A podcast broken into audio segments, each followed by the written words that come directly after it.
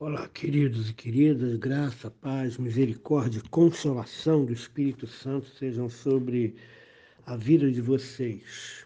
Muito bom dia, muito início, bom início de semana.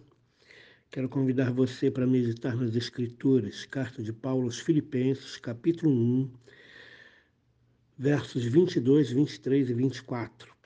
O dilema de Paulo. Eu vou ler para você. Entretanto, se o viver na carne traz fruto para o meu trabalho, já não sei o que hei de escolher. Ora, de um lado, de um e outro lado, estou constrangido, tendo o desejo de partir e estar com Cristo, que é incomparavelmente melhor. Mas por vossa causa é mais necessário permanecer na carne. Lembrando que na palavra anterior, na quinta-feira passada, nós falamos sobre o verso 21, porquanto para mim o viver é Cristo e o morrer é lucro. E Paulo fala isso é, com paz e tranquilidade no seu coração, porque a sua prisão está piorando. E ele é, percebe pelos movimentos externos que ele vai receber uma sentença de morte. E isso preocupa os filipenses. Então, ele diz: Olha só, eu já estou com Cristo nesta vida e anseio estar com Cristo para sempre. Para mim, a vida é Cristo. A morte, ela só me leva a esse alvo supremo que é estar com Cristo, portanto, a morte é um lucro. É nesse sentido que ele fala. Aí então, agora, ele argumenta, a partir do verso 22 até o 24, ele argumenta o seu dilema. Ele diz o seguinte: é, ele olha para o seu ministério público e ele vê que se ele tiver mais tempo na terra, se ele for absolvido e não condenado desta prisão, ele vai trazer mais fruto para o seu ministério, ou seja, ele vai cuidar melhor das ovelhas, ele vai visitar outros lugares não alcançados, ele vai pregar para pessoas que precisam ouvir da palavra de Deus em outras palavras, ele vai trazer mais fruto, mais é, é, pessoas ganhas para Cristo, mais igrejas organizadas para contarem no seu ministério. Por outro lado, ele fica constrangido, porque o desejo dele é descansar, o desejo dele é estar com Cristo, o desejo dele viver com o Senhor, que é incomparavelmente melhor. Vocês conhecem o texto de Apocalipse, capítulo 14, capítulo 14, verso 13, né? a última voz, que fala que bem-aventurados são aqueles que desde agora morrem no Senhor, porque descansam das suas fadigas. Eu quero que você pense agora, como Paulo tinha uma vida tribulada e fatigada. Aonde Paulo chegava havia uma forte oposição dos judeus. Aonde Paulo chegava havia pessoas querendo matá-lo, querendo apedrejá-lo, querendo que ele sofresse, fosse preso e açoitado e etc. Então imagina qual o desejo de Paulo quando ele diz aqui no verso 22, ou melhor, 23, estou constrangido, porque ficar junto da igreja, eu posso fazer a obra do Senhor e cuidar dos crentes e implantar novas igrejas, mas por outro lado, o meu desejo é descansar. Por outro lado, o meu desejo é estar com Cristo. Por, meu, por outro lado, o meu desejo é deixar as fadigas desta vida. E, a, e, e ele prossegue nesse dilema. E qual é a, a solução desse dilema? Paulo ama muito a igreja. E a solução desse dilema está no verso 24: Mas por vossa causa é mais necessário permanecer na carne.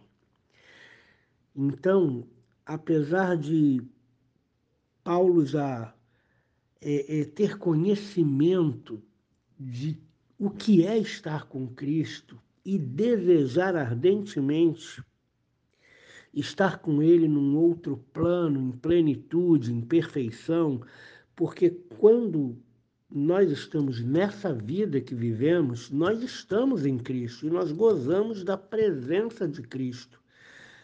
Mas não é comparável ao deixar essa vida e ter o nosso corpo aperfeiçoado e ter a nossa alma aperfeiçoada e poder desfrutar em plenitude da presença de Cristo no céu. É incomparável.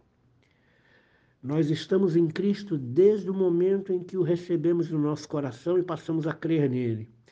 E desde, a, e desde esse tempo existem fases que a gente vive. A fase do primeiro amor, a fase da maturidade, a fase do conhecimento mais profundo, da confiança mais profunda em Deus, e a nossa vida vai seguindo, se aproximando do Senhor nós estamos cada vez mais perto de Cristo. Esse é o alvo da vida cristã.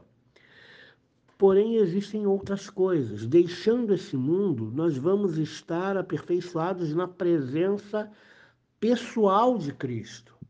Hoje nós estamos na presença espiritual de Cristo.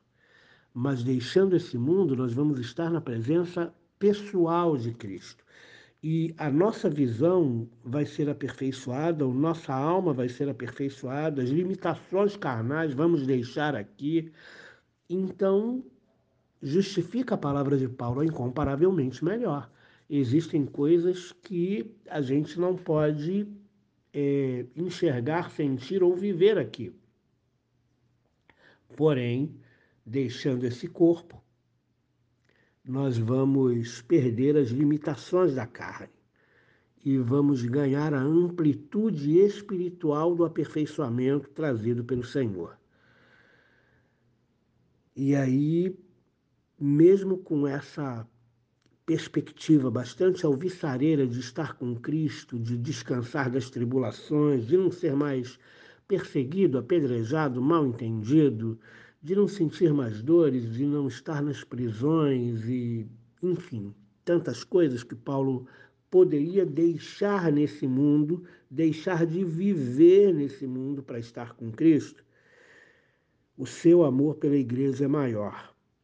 Mas, por vossa causa, diz o verso 24, é necessário permanecer na carne.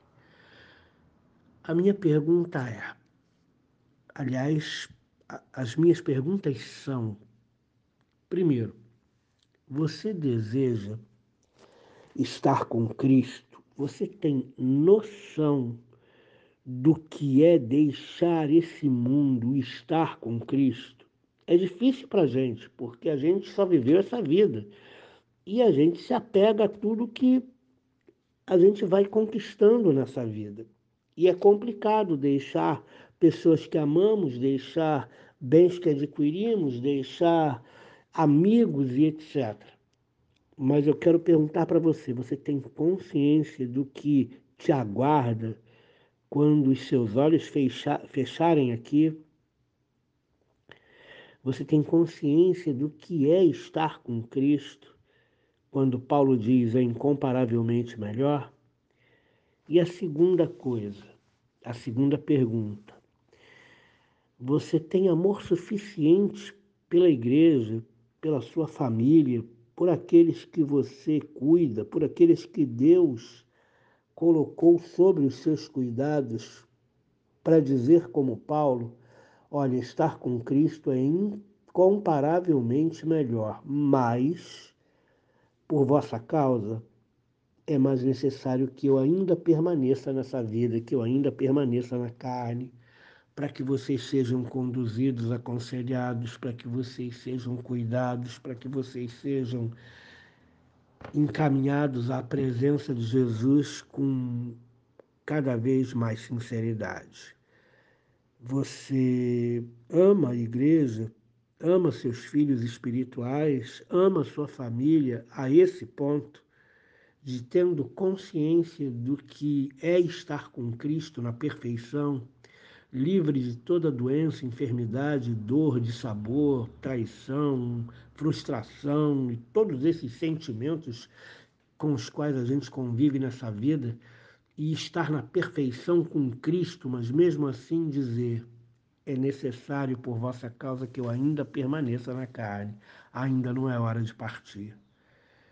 Então, por isso, Paulo é, uma, é um discípulo do Senhor extraordinário. O que Paulo quer é ver a obra de Deus progredir, o que Paulo quer é ver as pessoas se converterem. O que Paulo quer é ver o reino de Deus expandir, e isso incendeia o coração de Paulo, ao ponto de ele optar por estar na carne por ser necessário, não por causa dele, mas por causa das pessoas que o Senhor colocou para que ele as pastoreasse. Que Deus abençoe você nesse dia e nesse início de semana. E que você possa responder a essas minhas duas perguntas. Você tem noção do que é estar com Cristo, como é incomparavelmente melhor estar com Ele, ou você continua apegado às coisas desse mundo. Por outro lado, você seria capaz de abrir mão de estar com Cristo nesse momento por causa dos seus irmãos, porque você ainda tem muito para fazer pela igreja, para a edificação do corpo de Cristo, para que outros venham a crer no Senhor Jesus? Você seria capaz disso? Deus abençoe sua vida. Senhor nosso Deus. Nos ajuda a entender o dilema de Paulo, porque o dilema dele só é possível entender se estivermos de verdade em Cristo Jesus se tivermos de verdade a noção do que, que é estar com Cristo pessoalmente, desfrutando de tudo que o Senhor preparou para nós. Que nós possamos, ó Deus, ter esse amor pela igreja, que nós possamos ter esse amor por aqueles que o Senhor colocou no nosso caminho, para que a gente possa, ó Deus querido, enquanto o Senhor nos permitir, viver nesse mundo para que a gente possa cuidar da igreja, para que a gente possa edificar a vida dos irmãos, para que a gente possa ter uma vida de oração, intercedendo pelos nossos irmãos, para que a gente possa se alegrar com as vitórias dos nossos irmãos, com o progresso espiritual dos nossos irmãos. Por favor, nos ajude, Deus. Dê-nos amor pela igreja. Em nome de Jesus. Amém.